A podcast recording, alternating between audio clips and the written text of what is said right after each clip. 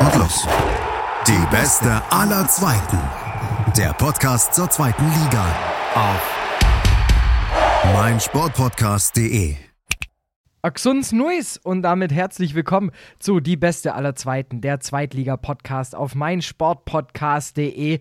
Und ich dachte mir, wir sind ja immer noch in der Winterpause, dementsprechend machen wir noch mal eine kleine schnuckelige Folge. Und die dreht sich heute, wenn ich schon mal die Connections habe, zum einen um den ersten FC Heidenheim und zum anderen habe ich heute als Gast mir eingeladen, jemand, der sich immerhin äh, Meister der virtuellen Bundesliga nennen darf. Und damit hallo Olli. Servus Domme. Ja, ich habe es ja schon gesagt, Meister der virtuellen Bundesliga. Kannst du es selber glauben? Nee, eigentlich immer noch nicht, muss ich sagen, obwohl es jetzt schon über ein halbes Jahr her ist. Also Wahnsinn, ja. Das ist ja auch unsere, unsere Connection ähm, im Endeffekt an der Playstation kennengelernt. genau, kann man so sagen.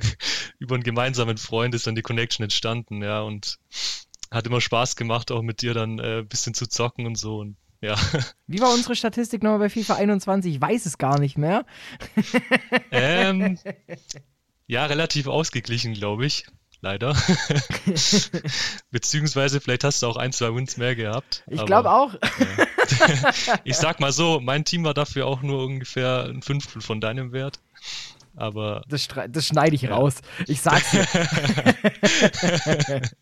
ja, und ähm, du verfolgst ja vor allem ja auch den ersten FC Heidenheim. Und ja. da sind wir uns beide ja sehr, sehr einig. Ähm, der, der Verein aus unserer Region, wo wir halt eben auch herkommen ursprünglich. Mhm. Und ja, im Endeffekt, man kann ja sagen, so als Einstieg ja auch, es ist eine Mannschaft, die einfach solide, solide Jahr für Jahr irgendwie rumbringt. Ja, absolut. Also Wahnsinn, wie die sich Jahr für Jahr auch wieder neu aufstellen, obwohl irgendwie immer Leute gehen, wichtige Leute gehen, aber trotzdem diese Konstanz einfach da ist und, und äh, die Entwicklung weiter vorangeht. Und ich glaube, da hat vor allem Frank Schmidt halt einen riesen Anteil daran. Und was auch die Außenwirkung angeht, die, ja, muss man, ich denke, man hat ein ganz gutes Bild von Heidenheim, so in der zweiten Bundesliga und allgemein im Fußball. Einfach durch diese konstante Arbeit, ja. Ich finde es immer so verrückt, wenn ich irgendwie in Urlaub gehe oder so. Ich war mal in Tschechien und dann ja. unterhältst du dich mit irgendjemandem und dann sagst du ja aus der Nähe von Heidenheim. Ja, klar, kenne ich. Ja, das ist schon krass, gell? Also ich habe das auch in Stuttgart gemerkt, so nach und nach, die Leute kennen, kennen Heidenheim immer besser, immer mehr, immer mehr Leute und das ist echt eine super coole Geschichte, ja. Ja, und dann kam ja auch schon noch weit vor der Winterpause, ja auch hast schon angesprochen, die konstante Frank Schmidt verlängert bis 2027. Mhm. Erinnerst, also kannst du dich noch erinnern an eine Zeit, wo der nicht an der Seitenlinie stand?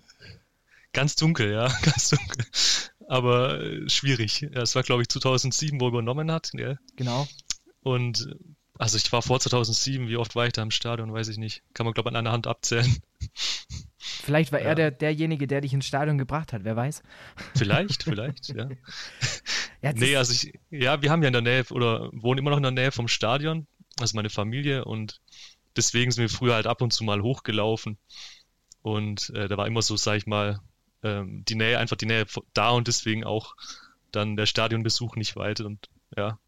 Hättest du dir es jemals erträumen können, dass dieser Verein und diese Stadt irgendwann mal einen etablierten Zweitligisten hat?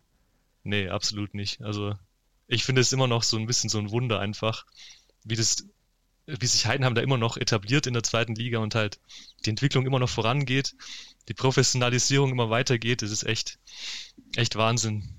Ja wie ist, wenn du jetzt gerade schon Stuttgart ansprichst, wie ist mhm. so das, also wie glaubst du, ist so das Standing eben außerhalb von Heidenheim? Weil ich höre halt öfters, ja, die kochen so ihr eigenes Süppchen und ist so ein, mhm. ein netter, mhm. schöner Familienverein. Ja. Wie ist da in Stuttgart? Wie wird, wie wird man da wahrgenommen?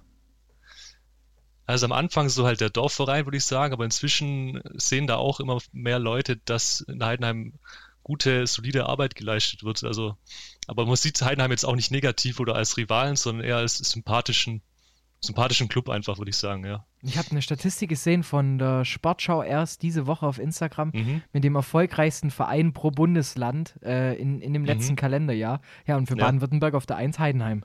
Echt? ja, es ging also, um die Punkt, meisten Punkte der, äh, der ah, Vereine ah, okay. der ersten drei Ligen und dann Heidenheim ah, okay. eben auf 1. Krass, ja, zu Recht. Ja, wenn man sich jetzt auch mal so zurückdenkt, ich denke mal, ähm, das traurigste Kapitel und irgendwie auch das schönste war ja auch die Relegation mhm. gegen Bremen. Mhm. Und jetzt Ja, dieses das tut Jahr. immer noch weh. Ja, und jetzt dieses Jahr, du bist ja irgendwie schon wieder dran. Also, wie hast du die Hinrunde bisher und das eine Spielchen der Rückrunde erlebt?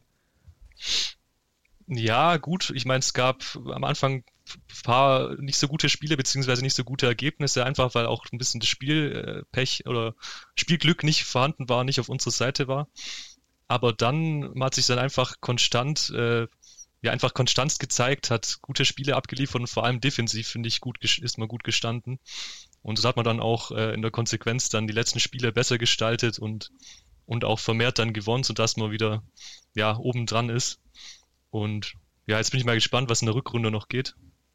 Und du hast es schon angesprochen, gerade vor allem die letzten Wochen, die waren ja so Mhm. extrem wichtig, weil an sich, du warst Mhm. ja irgendwann mal kurzzeitig gefühlt im Niemandsland, im absoluten Ja, Niemandsland der ja. Tabelle und jetzt klopfst du wieder punktgleich mit dem dritten. Ja, das stimmt. Das ist dann Also, im, also ja. jetzt, wir sprechen ja oft über, über ähm, Konstanz. mhm.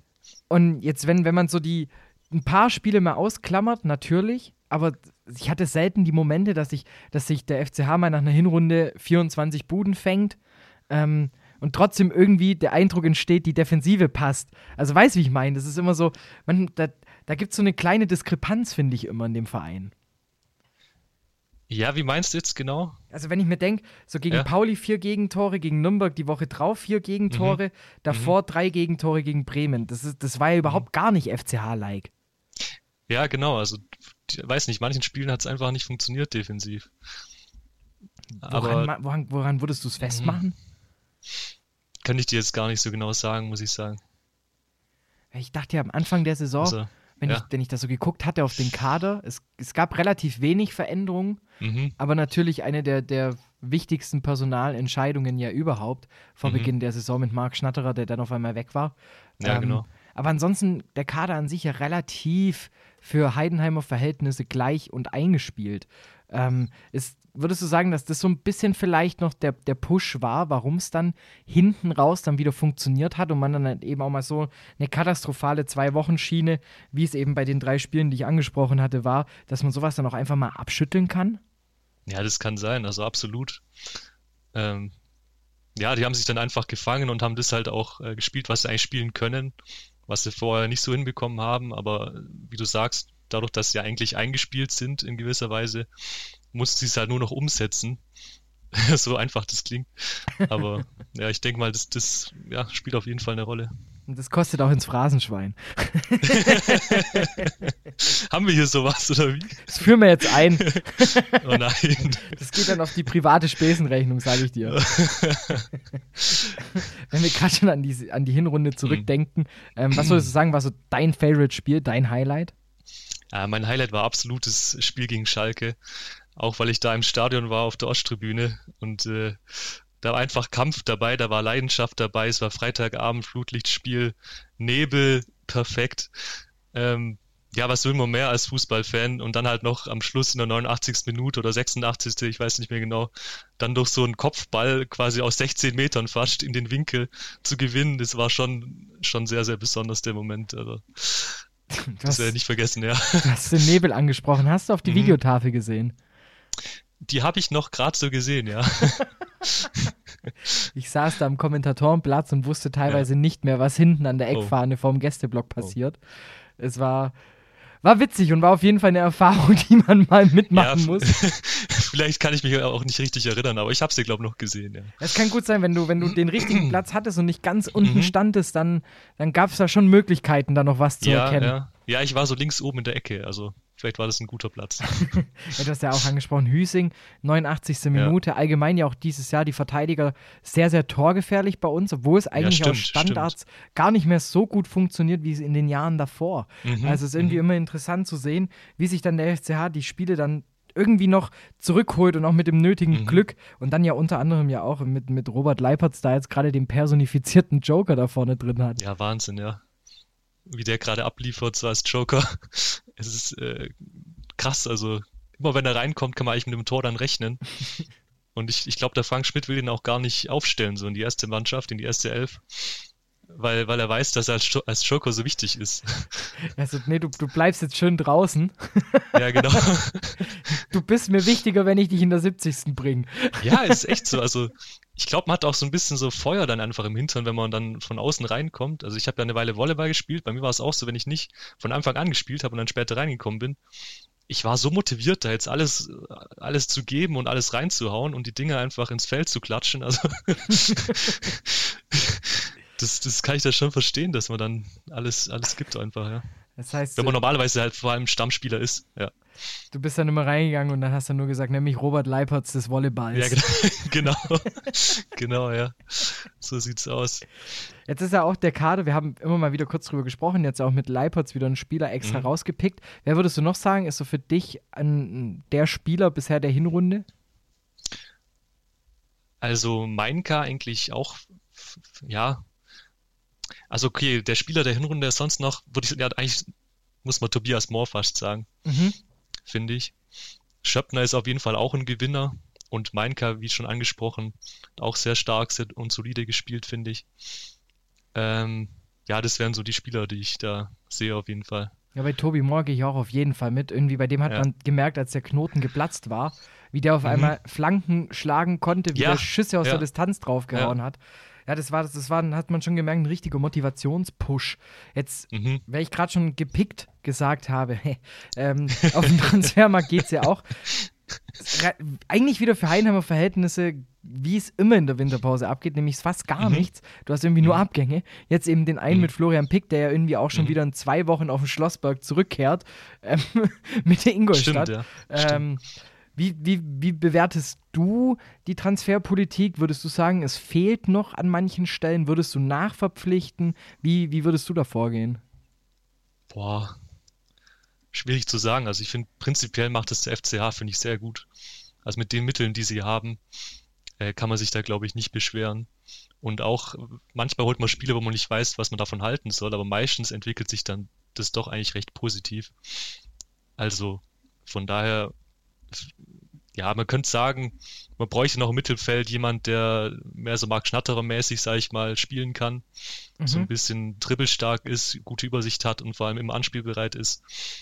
Oder sowas, so jemand wie Niklas Dorsch oder Dovedan vielleicht, dass so einer fehlt, aber ich glaube, prinzipiell haben wir trotzdem einen sehr guten Kader und äh, ich finde es eigentlich richtig, wie die es machen, ja. Und auch mit Pickets, ich meine, wenn es ihm nicht so gefallen, beziehungsweise sportlich halt nicht so gepasst hat, ähm, dann finde ich, das ist auch, ist es auch eine richtige Entscheidung und eine gute Lösung, äh, ihn, ihn nach Ingolstadt äh, auszuleihen. Und ich hoffe, dass er sich da gut entwickeln kann, weil ich finde, eigentlich hat er immer gute Ansätze gehabt. Was ihm gefehlt hat, finde ich, war so, war so die richtige Entscheidungen immer zu treffen. Und ähm, ich weiß noch, im allerersten Spiel für Heidenheim DFB-Pokal, da finde ich, hatte, ist er reingekommen und hat mega gut gespielt. Aber danach halt nicht mehr. Kann natürlich auch daran liegen, dass im DFB-Pokal, dass da ein unterklassiger Gegner am Start war und deswegen man sich da vielleicht leichter durchdribbeln kann. Ja, und dass er vielleicht deswegen ja für die, für die zweite Liga noch, noch nicht gut genug ist, aber ich, für mein, also für meine Einschätzung hat er eigentlich schon Potenzial, aber mal gucken. Er hat jetzt ja auch, also ja, ich verstehe, was du meinst, aber mhm. ich verstehe halt jetzt eben auch den Schachzug zu sagen, nee, da, da, gucken wir, dass es sich woanders eher entwickelt, weil ja. die Chancen waren ja. jetzt halt da. Kam ja zusammen mit Kühlwetter. Und wenn man das genau. mal so vergleicht, die Entwicklung von Kühlwetter und die von ja, Pick, ist schon ein Unterschied. dann merkt man ja. halt eben einfach eine große Lücke, sage ich jetzt mal. Mhm. Ähm, mhm. Aber auch geil, weil du, weil du Dorsch angesprochen hast. Das finde ich ja auch so krass mittlerweile, egal wo du hinguckst. Du erwischt immer irgendeinen Spieler, der, der höherklassig spielt, wo mhm. irgendwie in der Vita mal Heidenheim drin steht. Ja, das stimmt. Also ich finde, es ist auch sehr gut für Heidenheim, wenn man diese Spiele einfach hat, sodass auch äh, andere junge Talente sich denken, oh cool, guck mal, der hat auch bei Heidenheim gespielt und ist danach irgendwie, natürlich will man jetzt nicht irgendwie langfristig Ausbildungsverein bleiben oder so, das ist natürlich immer blöd, wenn man nur so ein, so ein so eine Zwischenstation darstellt. Aber es geht halt nicht anders im Profifußball, vor allem wenn man sich erstmal etablieren muss in höheren Ligen. Und genau deswegen finde ich das einfach top, dass es, dass es diese Entwicklung gibt von den Spielern. Und ich glaube, da macht Heidenheim ist einfach sehr gut, indem die den jungen Spielern hier ein ruhiges Umfeld geben, wo sie sich entwickeln können. Und ähm, vor allem ein Umfeld, wo sich halt nicht viel ändert, wo eine Konstanz drin ist. Und ja, ich glaube, das, das finden auch junge, potenziell gute Spieler toll. Also dieses Umfeld, ich denke mal, das ist super für die Entwicklung und ja. Ich wollte ich wollt auch gerade sagen an sich, du kannst ja eigentlich, du kommst ja gar nicht drum rum zu sagen, dass du ein Ausbildungsverein bist. Ja, ja, aber ich glaube, ich meine, welcher Zweitligaverein ist nicht Ausbildungsverein? Das sind noch die meisten, oder? Ja, wenn ich mir jetzt so wieder die Transfers angucke, ist ja mittlerweile sogar der HSV ein Ausbildungsverein. Also im Endeffekt. Ja. so, es ist schon echt verrückt. Es ist schon echt geil. Mhm. Aber dieses Jahr vor allem eins extrem, extrem eng. Jetzt, wenn, wenn wir jetzt, mhm. Stand mhm. heute, auf, den, äh, auf die Tabelle schauen, dann sehen wir erstmal hier mal vier Mannschaften punktgleich mit 30 Punkten. So, mhm. eine davon ist eben Heidenheim. Es mhm. geht nach unten, du bist irgendwie nur drei Punkte vom neunten Rang weg, du bist auf der anderen Seite nur fünf Punkte vom zweiten Rang weg. So, was glaubst du, wenn wir uns am Ende der Saison wieder unterhalten, wo steht Heidenheim dann? Puh, ganz schwierig zu sagen. Also für mich war ja der, sah der Trend aus, dass es dann nach oben geht jetzt, die letzten Spiele, aber das kann sich ja auch schnell wieder ändern. Deswegen ist es schwierig zu sagen, aber ähm, ich schätze mal zwischen Platz 3 und Platz 6, würde ich jetzt mal so sagen. Glaubst du, dass das Torverhältnis dann auch noch negativ ist? das wäre ziemlich unwahrscheinlich, glaube ich. ähm, aber kann natürlich sein, aber ich hoffe es mal nicht. ja gut, dann würde ich ja. sagen, wir schieben jetzt eine kurze Pause noch dazwischen und dann mhm. quatschen wir noch ein paar Minütchen über E-Sports. Da habe ich noch ein paar einige Fragen, wie das Ganze denn abläuft. Jo, gerne, gerne.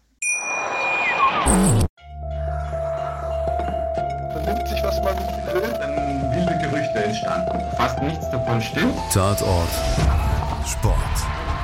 Wenn Sporthelden zu Tätern oder Opfern werden, ermittelt Malte Asmus auf meinsportpodcast.de. Folge dem True Crime Podcast, denn manchmal ist Sport tatsächlich Mord. Nicht nur für Sportfans. Willkommen zurück bei Die Beste aller Zweiten. Ja, normalerweise wechseln wir ja immer den Gesprächspartner. Hier dachte ich mir, das kann ich jetzt nicht machen, denn es ist auf der einen Seite so interessant, jetzt auch mal so einen kleinen, äh, einen kleinen Exkurs in die E-Sports-Abteilung zu machen, denn ähm, du bist ja auf einmal aus dem Nichts, Olli, reingerutscht in dieses ganze Ding.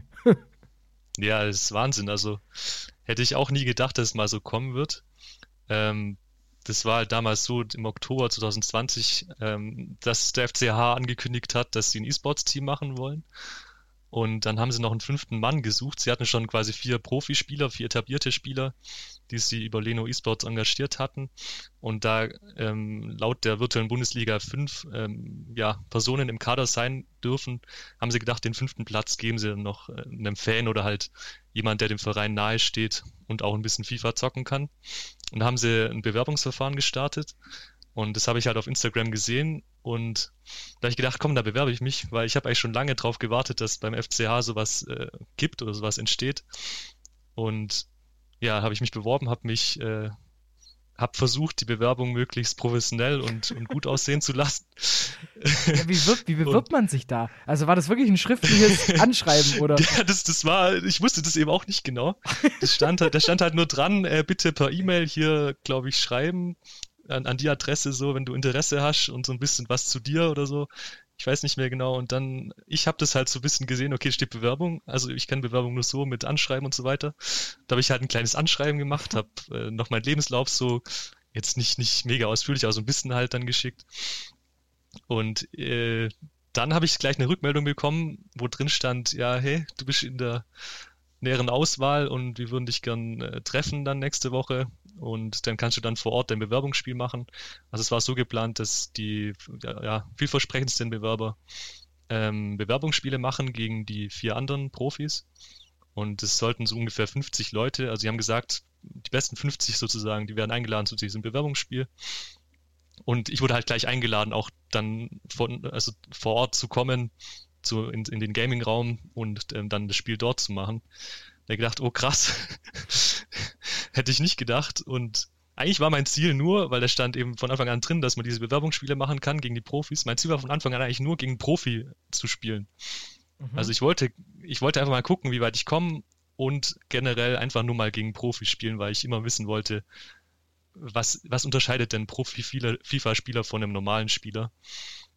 Und dann, als er natürlich kam, dass ich schon in der näheren Auswahl und so war, ja, das, das war schon krass. Und dann habe ich einfach die nächsten Tage, dann, das war noch so fünf, sechs Tage bis zum Termin, habe ich einfach jeden Tag zwei, drei Stunden FIFA gezockt, damit, es, damit ich da möglichst gut abschneide. und dann habe ich dann vor Ort dieses Bewerbungsspiel gehabt, eigentlich gegen Nick Lugi, Niklas Lugensland, falls mhm. ihr den kennt. Das ist ja der ähm, sehr sympathische Spieler, der in, äh, im Rollstuhl sitzt mit, mit der Glasknochenkrankheit, aber er macht es einfach so, so richtig gut und ja, Respekt, was er leistet. Jedenfalls sollte ich eigentlich gegen ihn spielen. Und er ist so, sage ich mal, von außen gesehen auf dem Papier der, der schwächste Spieler. Und da habe ich gedacht, okay, gut, gegen den habe ich vielleicht Chancen. Und es war dann so, dass ich dann vor Ort, äh, dass ihm gesagt wurde, ja, Niki kann nicht. Beziehungsweise, ja genau, es war so, dass die Internet-Connection zu Niki äh, nicht funktioniert hat. Also irgendwie war irgendwas mit dem Internet falsch. Mhm. Und vor Ort waren drei, ich glaube, zwei oder drei Spieler, aber Niki eben nicht. Und dann haben sie halt gesagt, okay, gut, dann machen wir halt lokal hier ein Spiel gegen eine von den Jungs, der halt da ist. Und dann musste ich gegen die Nummer 6 in Deutschland spielen, gegen den Besten aus dem Team. Da habe ich mir auch gedacht, ja toll. Und dann schauen dann noch so zwei, drei, vier Leute hinter mir zu. Aber ähm, ja, ich habe dann einfach äh, gedacht, komm, da haust jetzt alles raus. Und ich habe mir vorher schon gedacht, so vom Mindset her, wie ich das mache, ähm, ich tue mich da an Kimmich orientieren. Ich weiß nicht, er, er hat ja immer so, wenn man Kimmich anschaut oder auf dem Platz, wie er so spielt, der schreit die ganze Zeit rum, der ist immer, immer am Machen. Du hast einfach immer randaliert, gib's doch zu. Ich habe einfach, ja, ich habe einfach gedacht, komm, komm einfach, äh, scheiß auf alles, hau rein und, und mach das Beste draus und du kannst eigentlich nur, nur äh, gewinnen, also verlieren kannst du eigentlich. Und dann, ja, stand es nach 10 Minuten 1-0 für Serratinho. Mhm. Es war natürlich dann nicht so gut. Aber ich habe dann ausgeglichen, kurz vor der Hälfte, glaube ich. Und dann bis zur 80., 82. habe ich das 1-1 gehalten. Ich meine, Serratinho war klar besser, würde ich sagen. Er hat mich schon dominiert. Aber ja, ich konnte halt die 1 noch halten. und dann hat er aber in der 83., 84. dann das 2-1 geschossen und dann in der Nachspielzeit, noch das 3-1. Aber das hat dann gereicht, das war okay, weil eben der FCH nicht, nicht einen Spieler gesucht hat primär, sondern jemand, der einfach den FCH so ein bisschen vertritt im Team, ja. Aha. Und ein bisschen FIFA spielen sollte man natürlich auch können und ich glaube, es hat auch gepasst, dass ich da in Stuttgart gewohnt habe und quasi die Nähe zum Gaming-Raum habe, der ja in Stuttgart ist, weil Leno Esports ist ja in Stuttgart äh, positioniert und so, dass ich dann quasi jederzeit äh, äh hinkommen kann oder ja, die, einfach die Nähe habe. Ja, wie, wie, wär, wie hätte ja. das dann ausgesehen? Du hast gesagt, du warst der fünfte Spieler. Heißt, wenn einer mal nicht kann oder krankheitsbedingt, wie man beim E-Sports halt, keine Ahnung, Daumen mhm. überdehnt oder sowas, dann, dann wäre deine Time to Shine gekommen oder wie? Ja, also es wurde von Anfang an so gesagt, dass, dass wenn es mal irgendwie um nichts mehr geht oder so, weißt du, wenn immer irgendwie im Niemandsland der Tabelle ist am Ende der Saison, äh, dass ich dann mal einen Einsatz bekommen könnte oder so. Aber jetzt ich war auch nicht wirklich als Ersatzspieler vorgesehen, würde ich sagen, weil an sich habe ich ja keine E-Sports Vita. Ich habe jetzt nicht irgendwelche Turniere vorher groß gewonnen oder so. Ich habe an zwei Turnieren teilgenommen gehabt, aber jetzt nicht mit den riesen Ambitionen und auch nicht mit dem mega Training oder so. Es war einfach nur so ein, ein bisschen so ein Hobby für mich. Ja, ich habe da jetzt nicht äh, komplett alles reingesteckt, hier Profi zu werden. Deswegen hatte ich keinen Namen vorher und ich glaube, du bräuchtest halt einen Namen schon vorher, um halt, sag ich mal, wirklich auch ein äh, Anwärter zu sein auf Spiele. Ähm, aber das, das war ja eben nicht das, was der FCA auch gesucht hat. Die haben, haben schon quasi zwei Spieler gehabt, zwei Hauptspieler und dann eben noch einen dritten sehr starken Spieler. Und Niki und ich waren nur so die Ergänzung halt vom Team, einfach auch ein bisschen, glaube ich, Support einfach immer ja, leisten zu können.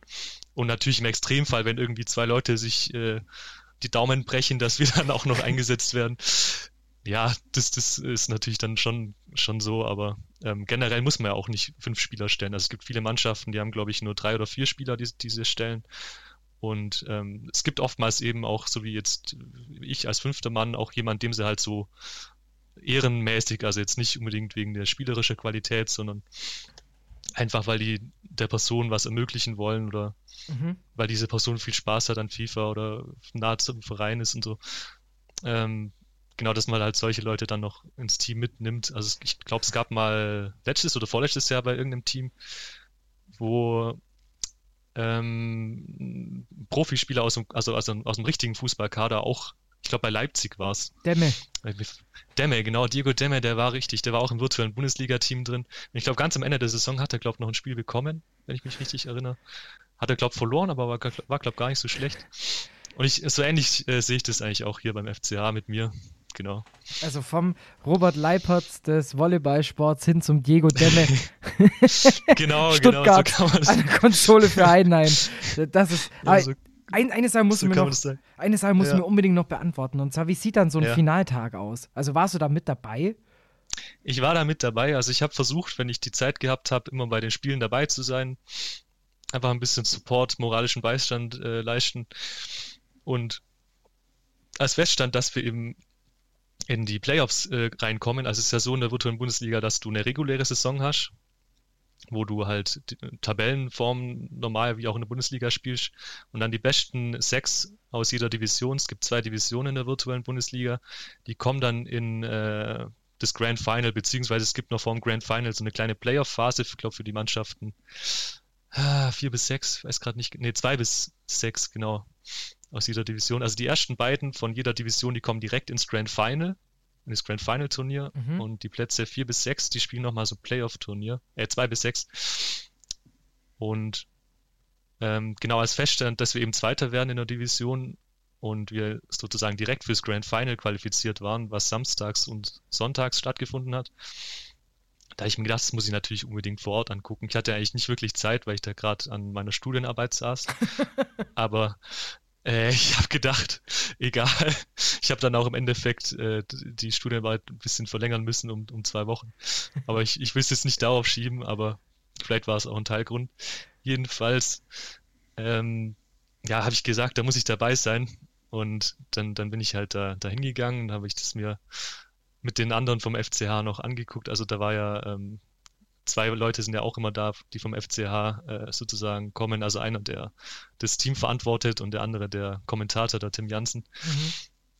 Und ähm, ja, also die Stimmung im, und der Niki war auch da. Also der ist ja auch oft nicht da gewesen bei den Spielen, weil er auch, sag ich mal, kein Spieler ist, sondern auch mehr so ein Ehrenmitglied oder halt, er ist ja eigentlich Content Creator für Leno Esports. Mhm. Und er war da, also alle waren halt da, die halt sozusagen dem Team zugehörig sind. Auch von Leno Esports war noch äh, jemand da. Und ja, also die Spiele waren unfassbar intensiv. Also in, über die Saison verteilt gab es immer mal wieder knappe Spiele oder intensive Spiele, vor allem gegen Leipzig. Aber jetzt äh, bei, an den Finaltagen, am, im, am Finalturnier sozusagen, waren die Spiele so krass eng und, und spannend und es war wirklich kaum auszuhalten, teilweise wirklich. Wir, wir waren alles so nervös, oder halt die, die, die, die, die, die nicht gespielt haben, waren nervös. Die, die gespielt haben, die waren irgendwie ganz, ganz entspannt, aber die, die nicht gespielt haben und so halt drumherum, also das war sehr, sehr spannend und dann hat auf jeden Fall am Samstag war sozusagen die Gruppenphase und am Sonntag war dann das Halbfinale und das Finale, wenn ich mich richtig erinnere. Und in der Gruppenphase war schon jedes Spiel halt mega umkämpft, mega intensiv. Und da gab es zwei Spiele, wo wir 1-1 äh, gespielt hatten oder 0-0 oder so und wir haben noch ein Tor gebraucht. Und dann jeweils in diesen zwei Spielen hat dann einer unserer Spieler noch halt in der 85. oder 86. noch das Tor gemacht. Und da kannst du dir vorstellen, wie wir dann gejubelt haben. Das war schon, war schon krass. Und dann haben wir es ja tatsächlich dann geschafft, am Samstag dann äh, uns fürs Finale zu qualifizieren für den Sonntag. Und irgendwie die Spannung am Sonntag war dann für mich fast ein bisschen weniger, weil ich dachte, okay, gut, jetzt äh, haben wir es ins, ins Finale geschafft, jetzt, ja, ich weiß nicht. Jetzt haben wir schon so viel erreicht. Das wäre jetzt dieses, dieses, das Sahnehäubchen on top, wenn wir gewinnen, aber muss nicht. Also so habe Mhm. ich mir halt gedacht. Ich glaube, die anderen waren ein bisschen so, jetzt holen wir das Ding, aber ich war mir so ein bisschen relaxter in der Hin- Hinsicht und habe gedacht, komm, ist alles entspannt heute angehen und so. Und dann haben sie auch äh, im, im Halbfinale dann gegen Köln, ja, gegen Köln war es gespielt und haben eigentlich auch ziemlich souverän, beziehungsweise souveräner als in den Spielen äh, am Vortag, finde ich, dann das, das, das Matchup gewonnen. Und im Finale haben wir dann, äh, sind wir auf St. Pauli gestoßen oder haben, haben wir auf St. Ja, sind wir auf St. Also, Finale war gegen St. Pauli. So, so hier, Kurz und knackig. guter Podcast, Po- Podcast, äh, eloquent, äh, erfahrener, ne, Gast. Ja, rette dich Jedenfalls. nicht. Probier dich nicht zu retten. Das- Du machst. Du, du, das macht's nur schlimmer. ja, ja. Jedenfalls haben wir gegen St. Pauli gespielt. Sie hatten vorher zum Glück äh, RB Leipzig rausgehauen. Und RB Leipzig hat ja eigentlich den besten Spieler Deutschland in ihren, Deutschlands in ihren Reihen. Mhm. Und wir haben schon während der Saison gegen RB Leipzig äh, immer verloren. Also das sind unsere Angstgegner oder halt Erzrivalen, sag ich mal so. Und wir hatten halt Glück, genau, dass halt äh, St. Pauli die im Halbfinale ausgeschaltet hat und dann wir ja im Finale, sag ich mal, nur St. Pauli spielen mussten, die natürlich auch eine sehr, sehr gute Mannschaft haben. Aber ähm, das, was uns dann auch in die Karten gespielt hat, war, dass äh, das Spiel gegen Leipzig von St. Pauli, dass das in die Overtime ging. Also es hat ein drittes Spiel sozusagen gebraucht zur Entscheidung. Mhm. Das ist, ähm, wer, die, wer zwei Spiele gewinnt von drei, der Holt das Matchup. Ähm, der holt das Matchup, genau. Und es stand halt 1-1 äh, bei denen. Also wir haben 2-0 gespielt im, im, Halbfinale gegen Köln, sind quasi früher fertig gewesen mhm. mit unseren Spielen als St. Pauli. Und dann konnten wir halt bei denen noch zuschauen, bei dem entscheidenden Spiel gegen Leipzig und konnten quasi noch so mal so ein bisschen runterkommen, ein bisschen runterfahren und uns konzentrieren aufs nächste Spiel. Und St. Pauli musste halt, sag ich mal, relativ direkt dann weiterspielen gegen uns im Finale, weil es wurde auch live übertragen auf Pro7 Max. Das heißt, man hatte einen Zeitplan gehabt, den man einhalten muss. Mhm. Und das war, glaube ich, auch ein bisschen Vorteil für uns, so einfach von, vom Mentalen her, dass wir kurz runterfahren, ja. abschalten, genau uns vorbereiten konnten und die direkt weiterspielen mussten. Und dann das Finale, finde ich, das war echt sehr, sehr souverän gespielt von, vom FCH. Ähm, ja, also einfach beide Spiele gewonnen. Ich glaube, sogar ohne Gegentor. Und dann hatten wir schon das Ding und ja, grenzenloser Jubel auf jeden Fall mhm. im Gaming-Raum und wir konnten es alle nicht fassen, weil damit hatte ja niemand vor der Saison gerechnet oder vor dem Wochenende hat da auch niemand damit gerechnet, weil es gibt ja so viele etablierte oder gute E-Sports-Mannschaften äh, in, in der virtuellen Bundesliga, dass wir dann da oben rauskommen. Ja, es ist, wie, wie, du, wie am Anfang schon von dem Podcast hier gesagt wurde, ähm, kann ich es immer noch nicht so recht glauben, auch, auch wenn es schon wieder so lange her ist. Dann ja. kann ich dir nur raten, bleib in diesem Traum fest. Es ist wichtig, weil wir spielen bald wieder gegeneinander und dann wird es nur böse. ja, wenn du hier wieder mit deinem 10-Millionen-Team hier ankommst. Ja, keine, keine Interna. Keine Interna. nee, aber geil. Danke auch mal für den Einblick jetzt hier. Ähm, in, in diese ja. E-Sports-Welt. Mhm. Ähm, mhm. Wie gesagt, ich bin jetzt auch mal gespannt. Jetzt hast du endlich auch die Gerne, neue Konsole. Heißt, äh, es, es mhm. werden wieder heiße Aufeinandertreffen folgen. Ähm, ja, und wenn ja. ihr dann auch mal euch sagt, hier, den, den Olli schieße ich ab, ihr wisst ja, die M erstmal an mich, ich verknüpfe dann und dann gucken wir mal. dann schauen wir mal, was da dahinter steckt hier. Nee, Spaß beiseite. Vielen Dank, dass du dir die Zeit genommen hast, ne? Und dass wir ja, hier jetzt gerne, gerne. erstmal ein bisschen über Heidenheim, E-Sports, alles mal ein bisschen mal so mhm. abgeklappert haben. Mhm. Ähm, dir weiterhin viel Erfolg. Ich glaube, du bist ja immer noch im Team drin, ne? Ja, genau. Du bist ja weiterhin hier für die, die E-Sports-Abteilung ja. des Podcasts verantwortlich. Und, ähm, okay. und cool. ja. genau, damit Heidenheim, wie gesagt, ich bin mal gespannt, wann wir uns wiedersehen im Stadion und B, wie wir uns dann am Ende der Saison nochmal über diese Saison unterhalten werden. Ich freue mich, ich bin gespannt. Ja, bin ich auch sehr gespannt, ja. ich sage immer so viel. Ähm, ich gehe jetzt gleich raus. Ich wünsche allen ZuhörerInnen da draußen jetzt erstmal noch eine schöne Zeit im neuen Jahr und dein, äh, das letzte Wort äh, dieses Podcasts gehört natürlich immer meinem Gaste. Ja, dann bedanke ich mich auf jeden Fall auch für die Einladung und ich hoffe, ja, der FCH spielt eine erfolgreiche Rückrunde und wünsche euch auch allen einen guten Start ins neue Jahr. Ciao. Ciao. Wie baut man eine harmonische Beziehung zu seinem Hund auf? Puh, gar nicht so leicht. Und deshalb frage ich nach, wie es anderen Hundeeltern gelingt, beziehungsweise wie die daran arbeiten. Bei Iswas Dog reden wir dann drüber. Alle 14 Tage neu mit mir, Malte Asmus und unserer Expertin für eine harmonische Mensch-Hund-Beziehung, Melanie Lippisch. Iswas Dog mit Malte Asmus. Überall, wo es Podcasts gibt.